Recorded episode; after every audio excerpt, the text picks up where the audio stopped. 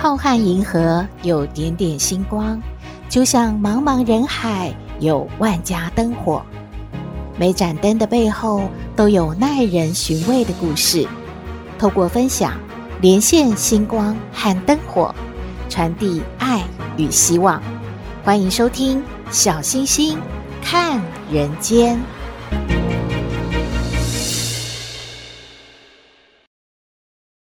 Hello，各位好朋友，大家好，大家平安。我们的新冠肺炎疫情最近有点紧张，因为呢，不少好朋友从国外回来，所以每天都发生了一些境外移入的个案。特别是专家也提到了，有可能已经发生社区感染的状况。所以各位好朋友真的不能马虎哦，我们还是要坚持好，要好好的防疫，把自己保护好哦。前几集啊，有提到了一年当中有二十四个节气，好朋友就问小星星说：“诶，这二十四个节气呢，过完了没呀？”还没，刚刚呢过完的是小寒，接下来呢就是大寒了。一年当中啊，最冷的时候就是小寒到大寒的这段时间了。这个时候常常会有寒流嘛，而且高山上也有可能会降雪，农家就要注意防寒喽。有一句谚语说道：“小寒大冷人马安”，表示这个时候低温啊是正常的天气变化，来年呢才会顺遂平安的吉运，足见啊先民的生活智慧是合乎阴阳运行的哦。大家会不会觉得啊冬天特别容易饿呢？而且常常感觉啊想要吃点热乎乎的东西，让自己暖和暖和，不然啊都觉得好冷好冷哦。入冬以来啊，小星星都觉得每天吃吃吃，好像已经长胖了呢。说正经的，到底啊，我们入冬之后，为了要让自己比较温暖一点，应该要吃什么呢？好像啊，应该要吃腊八粥呢。什么是腊八粥呢？最广为人知的是纪念释迦牟尼佛得道，在供佛的时候啊，所煮的粥呢，传到了民间，就延续到现在了。现在呢，您所吃的腊八粥采用的食材并没有什么限制啊，而且呢，可以放很多种，可能也超过八种呢。有甜有咸，在于个人想要吃什么口味的都可以，用丰富滋味呢传达暖意，祈求平安。所谓的三九补一冬，来年呐、就会无病痛。冬天的养生到底要怎么做呢？其实中医师说啊，是要养肾来防寒哦，补气润燥为主，要吃一些温热的食物。在药补方面呢，可以用人参啊、黄芪呀、啊、阿胶啊、冬虫夏草啊、何首乌啊，还有枸杞、当归这一些药材。食补呢，就建议要吃羊肉啦、鳟鱼啊、辣椒、肉桂、花椒、大枣、龙眼和核桃等等哦。今年的大寒呢，会是在一月十九号到二十一号之间呢。那个时候啊，应该又是会出现一波的寒流，天气呢会更冷一点。关于二十四节气啊，您知道怎么样把它记下来吗？据说啊，有这个顺口溜，可以把它呢很容易的背诵哦。小星星试试看哦。春雨惊春清谷天，夏满芒夏暑相连，秋处露秋寒霜降，冬雪雪冬大小寒。诶，这样啊，背完了二十四个节气呢，一年就过完喽，准备要过农历的春节了。嘿，您准备好过春节了吗？很多好朋友都说没有啊，忙死了。而且今年的过年呢，又蛮早的，还没有心思想到那么多呢。因为啊，我们的工作业务繁忙啊，而且呢，越到了年底啊，越接近要过年的时候，真的是连气都喘不过来了。好朋友们真的要保重哦。不过忙完了这一波，过年的时候真的可以好好的休息一下了。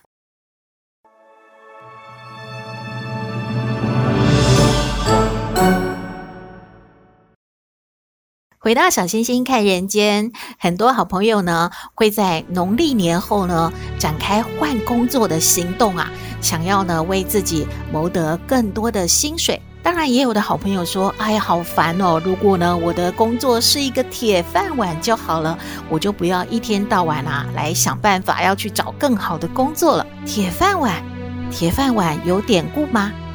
据说啊，是在清朝的时候，江南的一个小镇上，有一位姓龙的铁匠哦，他真的啊力大无穷呢。这一天，他工作完之后，觉得，哎呀。可以去买点酒跟肉来犒赏自己一下吧，他就上街啦。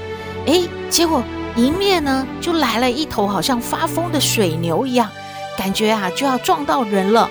可是呢，这些人好像也不会躲开。哎，那怎么办呢？这个姓龙的铁匠啊，就赶紧的冲出去啊，制服了这一头水牛。哎。街上的人都说好好，都为他叫好。这个铁匠啊，拍拍手，觉得嗯没什么，大伙儿都散了吧，散了吧。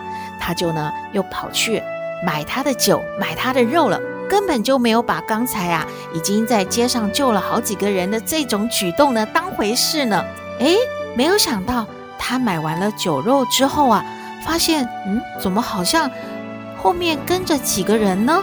他就回头看看，哦，是不是刚才被我救的这些人啊？嗯，他觉得他们很奇怪啊，他就说：“哎，你们跟着我干嘛？”结果就有一个瘦瘦的一个男士啊，就对铁匠说：“你你大胆，不得无礼！”哎，这个龙铁匠正要发火，听到其中一个人呐、啊，抬抬手就说了声：“罢了。”哎，这是谁呀？好像脾气挺大的，然后他干嘛带着这么多人上街啊？这个时候呢，他就来跟铁匠说了：“不知壮士在何处高就，可有家室啊？是否想过为朝廷效力呢？”哎，这个龙铁匠听了，愣了一下，说：“嗯、我。”我是个打铁的，单人一个，为朝廷效力啊？呃，这吃皇粮当然是好，可是我是一介匹夫，哪有门路嘛？那个人啊，轻轻摇了一下他的纸扇，就呵呵的笑了一下，不再说什么了。倒是旁边的几个人呢，就低声的催促说了：“你你还不赶快跪下谢恩，快快！”有人呐、就在那个龙铁匠的耳朵边啊，悄悄地说了些话：“快点，快点跪下，快！”啊，为什么我要跪下？啊，原来他是……呃，这个铁匠啊，惊呆了，他赶紧啊，双膝跪地。刚才问话的人是谁呢？正是为服下江南的乾隆皇帝呀、这个龙铁匠做梦也想不到，自己居然成了皇上的救命恩人了。知道了这几个跟着他的人，他们的真实身份了，龙铁匠可是不敢造次啊，什么话都不说呢。这个时候，乾隆皇帝看他挺紧张的，就还问他说：“呃，不知道壮士您贵姓啊？”龙铁匠想了想，啊。我我我能够说我姓龙吗？这这这怎么怎么行呢？他是皇上啊！呃，他就说草民姓蛇，水蛇的蛇。这个乾隆皇帝皱了皱眉头，啊，问问左边右边的这些随扈，就说了：百家姓里面还有这个姓吗？他身边的人都摇头说不知道啊。这个铁匠啊，吞吞吐吐的就说实话了，呃，呃，启禀皇上，呃，草民啊，本姓龙，但是在皇上面前不敢放肆，我我只敢姓蛇了。哦，原来是这么回事啊！乾隆皇帝啊，开怀大笑的说：“没想到一介草民也懂得礼数。”但是这个姓氏从古至今一脉相承的呀，这也是祖宗的礼数。壮士，你还是姓龙吧，不要改姓蛇了。哈哈哈哈。乾隆又问了这个龙铁匠：“你有什么抱负啊？”这个铁匠毫不犹豫地说：“我想当将军。乾隆爽快地满足了他的愿望。好，我就封你做个先锋将军吧，你就归在平远大将军的帐下。希望你能够有所作为了。哎，这个龙铁匠啊，穿上了甲胄，不久，外族侵犯中原，朝廷呢就派平远大将军率部退敌哦。龙铁匠也跟着上了沙场。可是这个龙铁匠啊，不太守纪律，而且啊，他仗着曾经呢救过皇上的命，所以跟这些军中同袍呢并不和睦。等到这个战事平定之后呢，平远大将军啊就跑到皇上的面前去告状了。他说啊，这个龙铁匠真的是不行啊，而且呢，他这样下去啊，怎么能够继续打仗呢？乾隆呢，听完呢，沉默了一会儿，就传下了口谕。他说：“龙前锋哦，罔顾了军纪，大将军，你可以按照军纪论处。如果再犯的话呢，也不必请奏了，直接就处置吧。”哎，这个平远大将军呢，有一点暗暗的得意了。可是正在开心的时候，乾隆又说话了。乾隆说：“啊，将士出征得论功行赏。”这一次呢，龙先锋破敌有功哦，朕赐金刀一把，封龙先锋为金刀将军，望为朝廷啊再建奇功啊！这一下记了一个大过，又记了一个大功，而且还封了金刀将军，这怎么回事啊？这个平远大将军啊，真是傻眼了。这个铁匠才打了一仗，就被封为金刀将军。嗯，看来皇上对这个人呐、真的是恩宠有加，得罪不起哦。这个铁匠呢，得到皇上的御赐金刀之后，心里真的好开心哦，几乎啊刀不离身，连睡觉都要抱着呢。几个月之后，战事又起了，而这个龙铁匠就背着那一把金刀呢，上了战场。哪知啊，这一回差点连命都丢掉了。原来皇上赐的那把金刀，只是个华丽的摆设，中看不中用的，才对砍了几下就不能使用。好在啊，这个铁匠呢，算是一个勇猛的大汉呐、他呢就拿到了一个敌军的兵器之后啊，杀出了一条血路呢，算是啊捡回了一条命了。后来呀、啊，龙铁匠呢，真的觉得自己不是打仗的材料，于是呢，就向皇上请辞了。皇上就问他啦：“那你有什么要求？嗯，我可以来满足你啊。”龙铁匠就想了：“诶，那皇上你能够赐给我一块招牌吗？我回到家乡啊，把它挂起来啊，一定啊，就是荣华富贵，什么都有了。”皇上啊，知道龙铁匠想要回去卖酒卖肉，于是呢，就帮他写了三个字，叫做“好酒家”，然后呢，把它刻在一块木板上，变成了一个招牌一样，让龙铁匠带回家去了。可是这个招牌挂起来之后，因为龙铁匠呢，他的厨艺并不好，所以并没有人来光顾他的这个餐厅呢。好酒家虽然是皇上写的。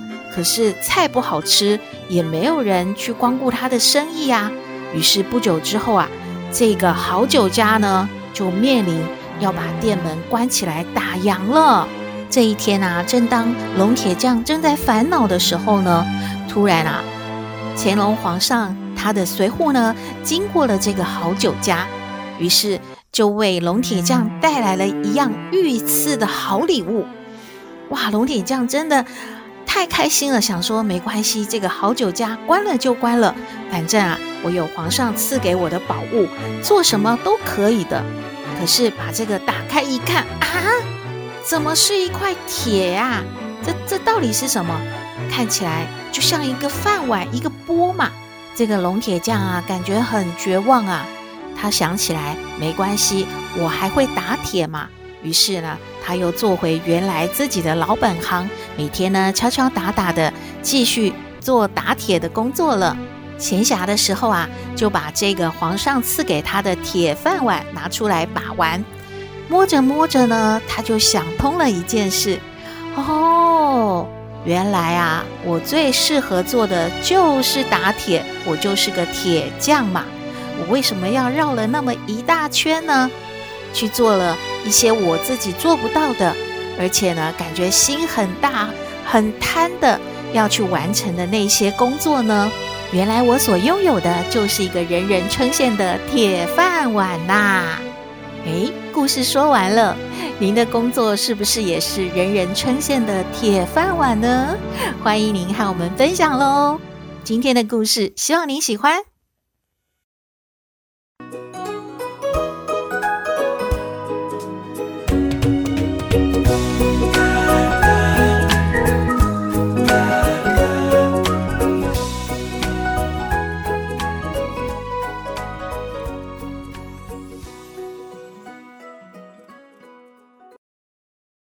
经常会听到呢，金汤匙啊、铁饭碗这一类的形容词来形容生活或者是工作很稳定、很富裕。但是小朋友们理解吗？我们来听斗妹爱你。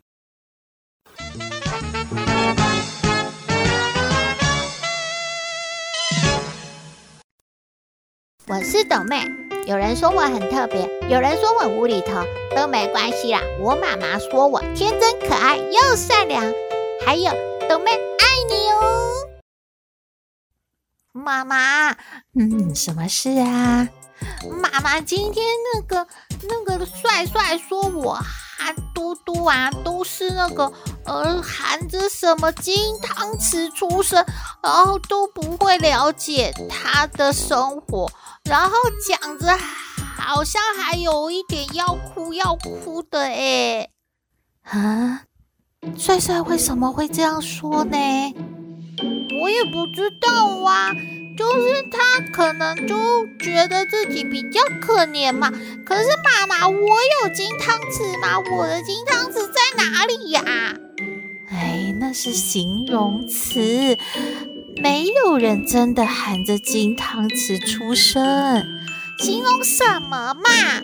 对，就是说你生活什么都不缺啊，嗯，就就爸爸妈妈把你照顾很好啊，还有阿妈，你想买什么就就可以买什么啊，就就这样吧。那那我们家一定有金汤匙才会这样啊。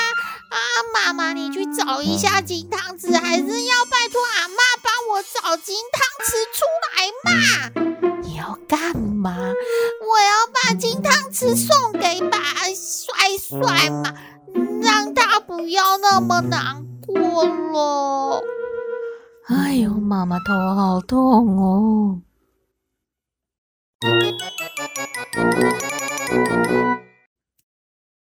妈妈。是谁规定那个冬天一定要进补补补什么啊？好难吃！那些什么东西炖的那个肉，那个肉上面都有那个药味，我不喜欢吃哎。哎呀，你就喝一点汤嘛，那些啊都是很好的药材食材耶，吃了啊身体会暖暖的哦，很好哦，身体会健康哦。哎呦，我们小朋友不用吃什么那些药，妈妈，我们小朋友要吃的那个补的东西，嗯，就是那些我喜欢的什么烧仙草啊，还还有那个红豆小汤圆，还还有那个豆花八宝粥什么就可以了，不用给我们吃那个什么药的那个啊，好恐怖哦！哎呦，你真的很啰嗦诶！吃这些我，不胖你要胖谁？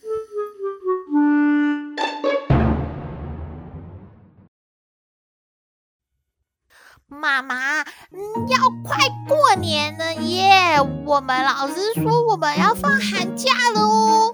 嘿，妈妈知道你要放寒假了，妈妈也在很努力，因为要放年假，妈妈工作好多。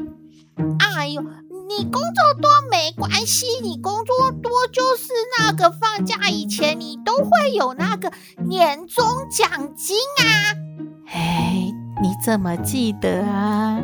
对啊，就是那个年终奖金你，你就可以帮我买新衣服、买鞋鞋，还要买很多的东西呀。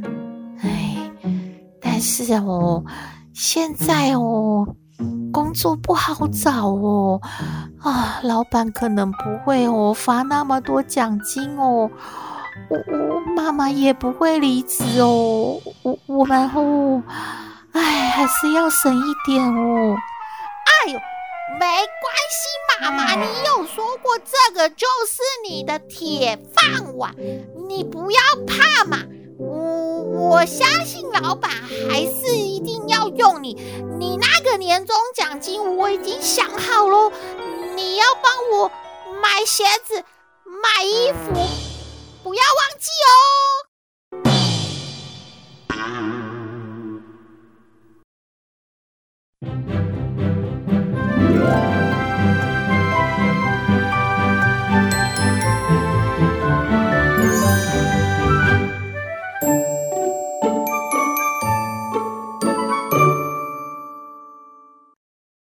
回到小星星看人间节目接近尾声了，今天节目呢有为您介绍冬令进补的药材和食材。